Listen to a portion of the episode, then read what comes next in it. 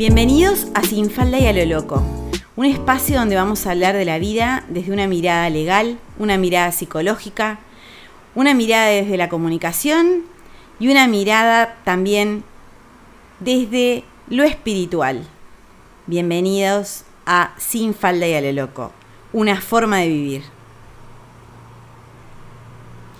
Un nuevo martes de Sin Falda hacia lo Loco, con el episodio número 21 Así que lo celebramos, porque el 21 tiene esa cosa, ese qué sé yo. ¿De qué vamos a hablar hoy? De las idas y las vueltas. ¿Cuánta energía dejamos en eso de ir y venir? Bienvenidos a Sin Faldas y a lo loco. ¿Cómo le va producción? Muy bien, ¿y usted Simone cómo anda? Acá lo vio con. quedó, quedó como estupefactado totalmente estupefactado el tema que usted plantea. ¿Qué le, ¿Qué le, parece? Me parece muy bien. A usted todo le parece muy bien. Buenos días, buenas tardes, buenas noches. este, en el momento que lo estén escuchando, gracias, gracias por estar ahí. Muchas gracias por estar ahí. Y bueno, hoy queríamos hablar acerca de eh, el ir y el venir. Porque a veces nos sucede que nos encontramos en situaciones, ya sea de pareja, ya sea un trabajo, em, ya sea relaciones de amistad o con hijos o lo que sea, en las que en realidad ya no queremos estar. Aquello ya pasó, pasó su tiempo, se nos pasaron las ganas, se, pasó lo, lo, que había que mantenía el sentido del sostener situaciones, personas eh, y esfuerzos en nuestra vida. Pero decimos, nos vamos, preparamos todo, efectivamente nos movemos y después resulta que hay una parte nuestra que empieza a decir, ¿vos estás segura, Pepita? Pepita. Y mirá si perdimos algo realmente valioso, Pepita. Y si nunca más en la vida un tipo te va a mirar, Pepita. Y si resulta que era una gran amiga, pero tenía esas cosas de que te traicionaba, hablaba de vos por atrás, eh, te, embarró la cancha 25 mil veces, pero era una amiga, Pepita. Dejaste ese trabajo, Pepita, ¿de qué vamos a vivir? Y entonces vos, Pepita, decís, no la habré embarrado, no me habré equivocado. ¿Qué hago? ¿Qué hago? ¿Voy o vengo? ¿Yendo o llegando? Eso, yendo, llegando, yendo. Y, ahí volvemos. Y me voy a referir específicamente, porque creo que lo vamos a entender todos, al tema del ir y venir en las cuestiones que tienen que ver con la pareja. Mm. Hay una cosa que a mí me gusta mucho repetir en los registros, que es, si no estás preparada internamente, si no estás preparada también externamente, no te muevas, porque cuando vuelvas va a ser mucho más complicado poder volver a pensar en irte y poder volver a armar una forma de accionamiento. Entonces, a veces agarramos viento en la camiseta y decimos, explotó todo, está, largo esa pareja, no puedo evitarlo porque también me surge, largo ese trabajo y me tiro a la piscina. Y yo tengo una expertising, les puedo asegurar, en piscinas con 5 centímetros de fondo de agua. O sea que tengo los dientes más rotos que no se puede, no se puede creer. Pero estamos en tiempos de que los movimientos que hagamos sean realmente liberadores y no que se terminen volviendo una complicación adicional. ¿Esto qué quiere decir? Piensen planifiquen y elaboren cómo van a hacer para irse de los lugares donde se vayan, visualizándose, no estando en los lugares de donde se van, y animándose a sostener la incertidumbre hasta que tengan algunas nuevas seguridades en los nuevos lugares hacia donde vayan.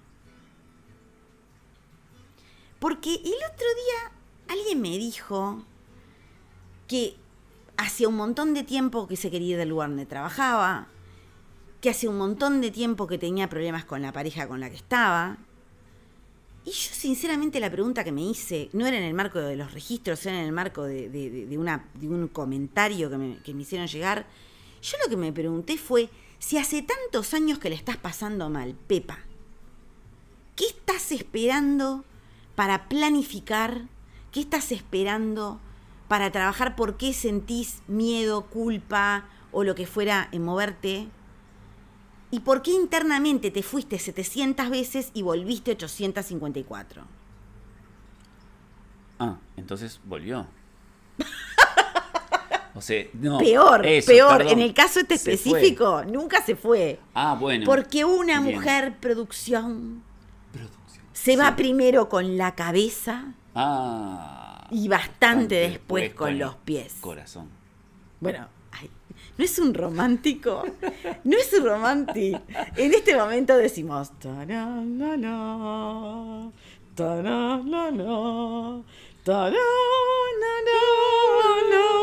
eso es lo que el viento se llevó. Estamos en eso, en lo que el viento se, lleva. Y después trae. ¿Sabes qué es lo que no me deja concentrar? ¿Qué es? El pedazo de eso verde que tiene ahí en el diente. Por Dios, no sea tan. Del otro diente. Expresiva. Gráfica. ¿Eh? Pero es que no sé cómo llegó ahí, porque no, desayunó nada que tuviera algo verde. No, no, no sé. 0800 Producción, el misterio del diente. Verde. bueno, ahora nos concentramos. Bueno, nos concentramos. Sigue ahí, le aviso.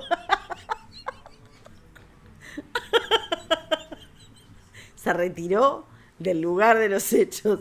Producción me dejó sola. Hola. ¿Qué? No, yo qué sé si se escucha. Bueno, ¿eh? Bueno, esto, esto lo que está haciendo producción es la gráfica. Es la gráfica, está perfecto.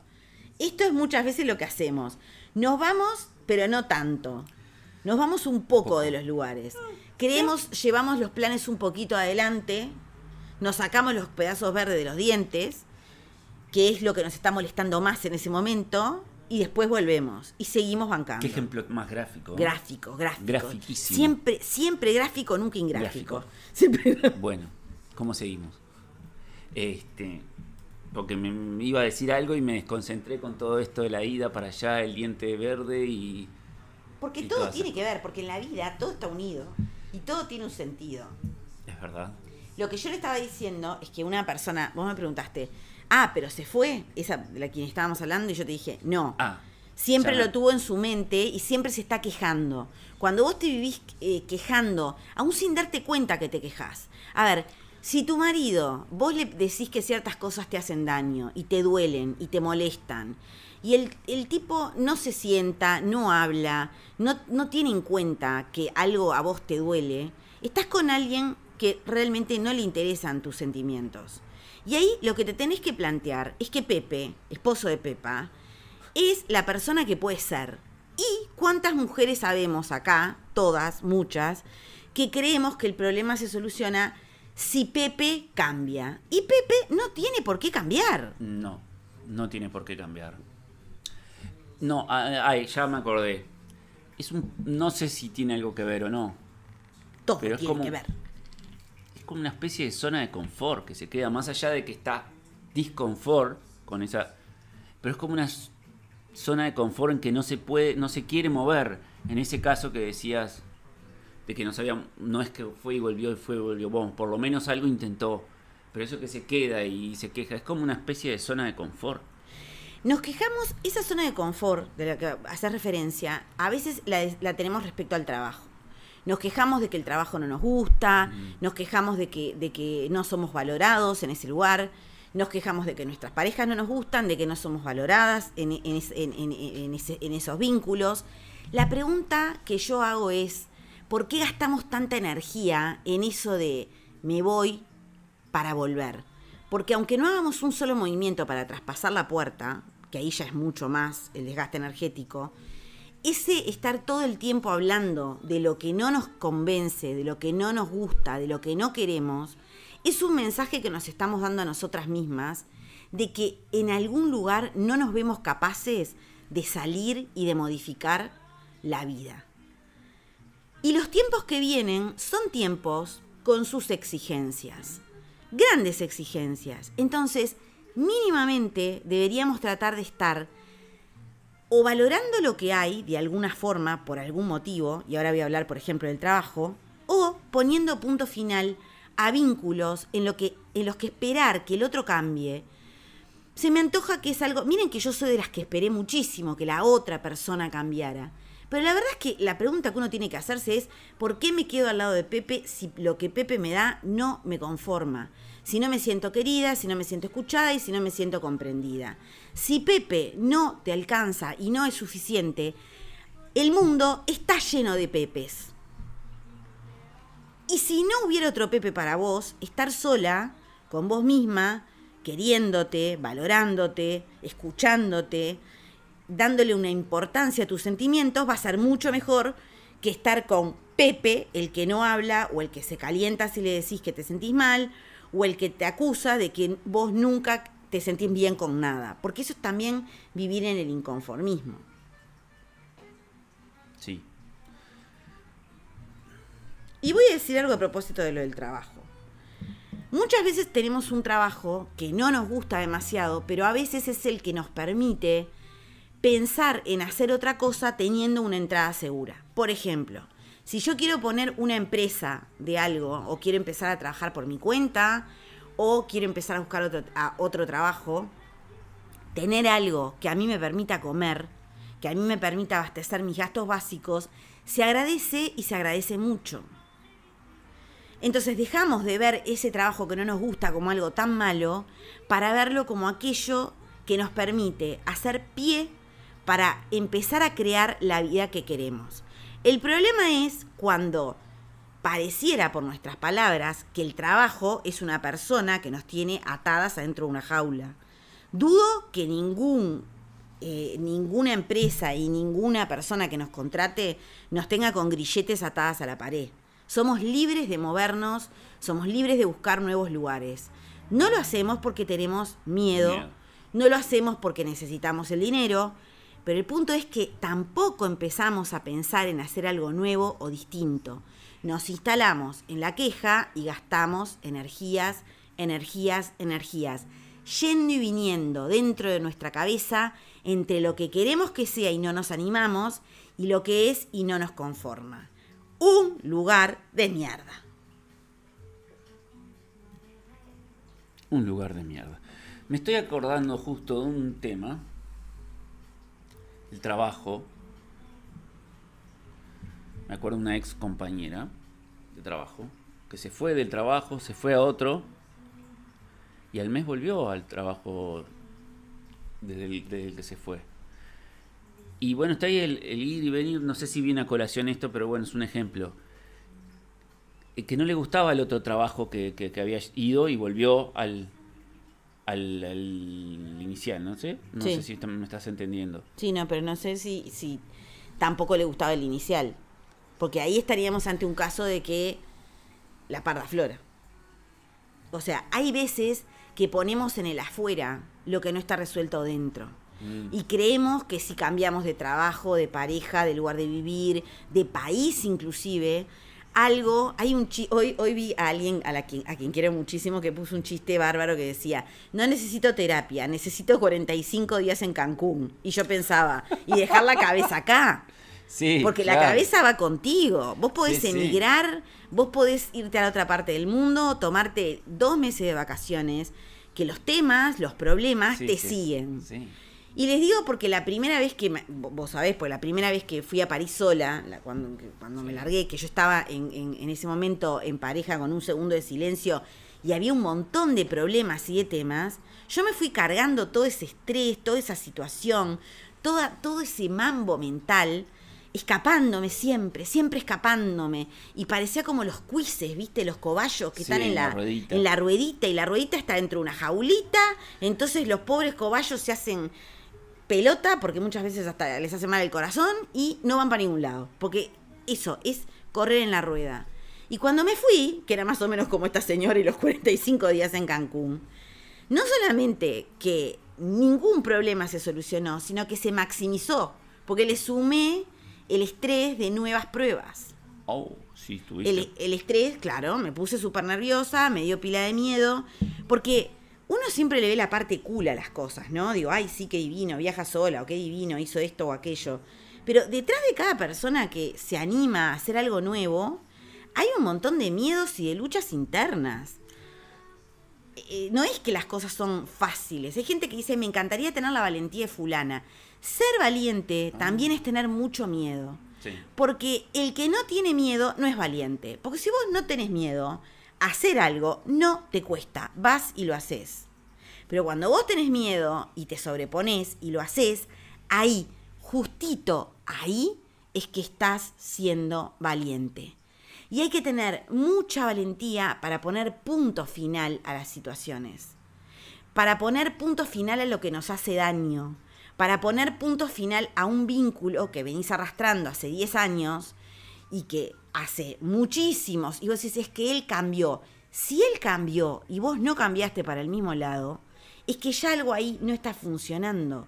Y tal vez haya que tener la valentía de pensar que esa persona ya no te está dando lo que te hace feliz y vivís mendigando, porque en eso caemos. Mendigamos que nos den reconocimiento, mendigamos que nos digan que somos buenas y valiosas, mendigamos que nos digan que lo que hacemos es genial, mendigamos, no mendiguemos, tengamos la valentía suficiente para ser suficientes para nosotras mismas y decir, valgo, valgo la alegría, valgo estar con alguien que me valore, valgo estar sola en vez de mal acompañada, valgo animarme a cambiar de trabajo en vez de estarme quejando todo el tiempo del lugar en donde estoy, valgo tener la capacidad de agradecer que tengo un trabajo que me permite vivir y que me permite pensar en moverme para otro lado, y valgo animarme a pensar que tengo vida por delante, y que cuánto tiempo más voy a estar yendo y viniendo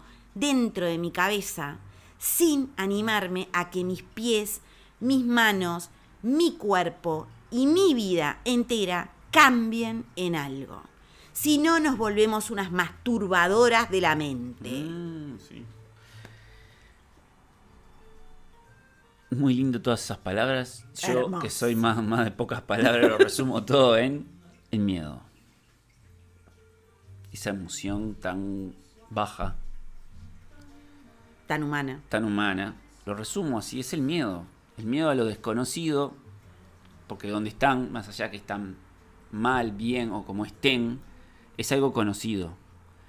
Y quieren salir de, esa situación para un lugar que no saben cómo va a ser, ni si va a ser mejor, peor o cómo va a ser. Pero es, es como una contradicción en sí mismo, ¿no? Vinicius decía que cuando uno se va de los lugares, cuando no, cuando uno viaja, creo que él decía que el cuerpo llega ah, y el alma llega, no sé si dos días después. Sí, sí, es verdad. Creo que era algo así, lo que decía él. Yo creo que a veces eh, nuestra alma se va primero y nuestro cuerpo va después. En algunos haceres. Es como que a veces internamente, después de darle y darle y darle y darle algo, eh, y, de, hacer ese sobamiento de, la situación sin ofrecer una alternativa verdadera, sin pensar en, opciones reales y valederas, llega un momento en que se nos vemos como un rayo de luz que ilumina el camino y vemos por dónde ir, y en un momento nos tiramos, empezamos a caminar, mantenemos a raya a la pepita que dice, habremos hecho bien, habremos hecho mal, ¿qué nos va a pasar?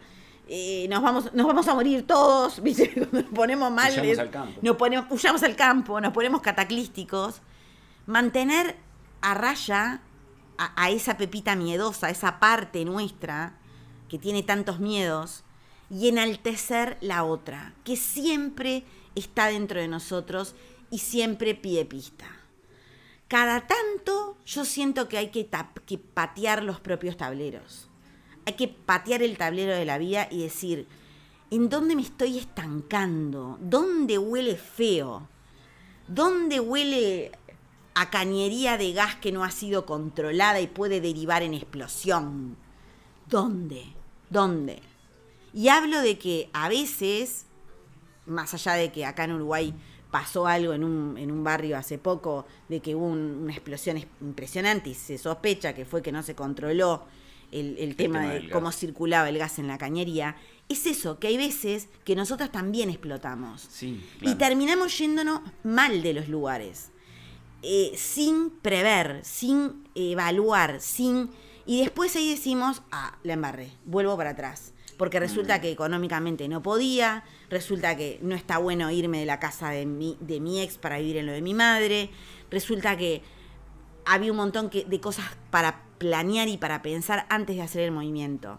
Entonces, en algún punto, el encuentro de hoy tiene que ver con ir y venir, gastar la energía, planificar o hacer. Son todas opciones que tenemos. Y somos las dueñas o dueños de nuestra vida. Exacto. Es, eso, el sentir, el pensar y el hacer la coherencia entre el sentir, el, pensar, y, el, hacer. Sí, sí, el famoso, el famoso proceso del, que habla Freud, que haya una coherencia. Hacemos algo que no es lo que queremos y que tampoco es lo que, lo que pensamos. Entonces, nosotras mismas nos sentimos como todas divididas. Unir nuestras partes, unir el sentir con el querer y sobre todo son tiempos de hacer. Porque a veces cuando estamos cansadas y no queremos, asustadas y todo cambia alrededor nuestro, no, no nos animamos a cambiar las cosas que son realmente las que nos sostienen. El día a día, con quién vivís, de qué trabajás, quiénes son tus amigos y tus vínculos, cuáles son tus actividades. Ese día a día es el que te va a dar la fuerza para seguir adelante. Es el que va a definir que vos te sientas bien o mal, en definitiva. Un sostén. Vale la alegría animarse a crear una vida que tenga que ver con lo que queremos y con lo que pensamos. Dejar de ir y venir dentro de nuestra cabeza para animarnos finalmente a encontrar salidas, porque existen, siempre hay salidas. ¿Fáciles? De repente no, pero hay que animarse a encontrarlas. Me dejó mudo. No, no, no, es impresionante. Impresionante. Bueno, por acá lo dejamos. Sí, lo dejemos por acá. Lo dejamos por acá. Fue un placer estar con ustedes en este episodio. Anímense a ser con S mayúscula y anímense a hacer con H mayúscula. Ser y hacer son el secreto del sentirse bien con uno mismo. No felices todo el tiempo, porque la felicidad continua no existe, para mí. Pero sí, por lo menos con la base para sentirnos en la mejor compañía.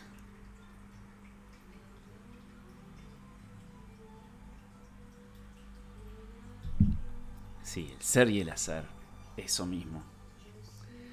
Y no den, no vayan y vuelvan como adentro de la cabeza con los pensamientos. Bueno, no es que les diga que no lo haga, pero traten de que, pues si no, siempre el pensamiento vuelta, vuelta, da vuelta, voy, vengo, voy, vengo. Se llaman pensamientos rumiantes. El pensamiento rumiante es como, eh, ¿vieron los estómagos de la vaca? Los cuatro estómagos de la vaca, que van a un estómago, a otro, a otro. El proceso digestivo de la vaca es así, por eso son rumiantes.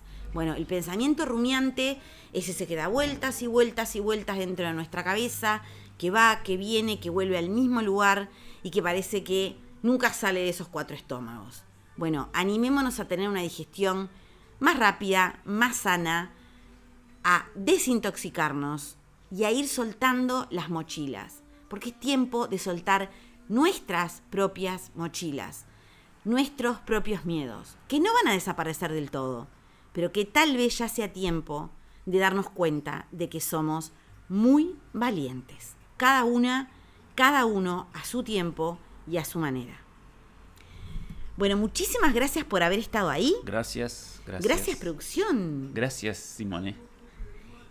Les damos un abrazo de pura valentía, de pura fuerza y de puro pura energía y les damos toda la, buena, la buena onda y los buenos deseos para que lo que necesiten cambiar y que hace mucho que no se animan, se vuelva realidad. Para que su vida sea puro, puro, rock. Y acuérdense que todos somos valientes. Gracias, gracias, gracias.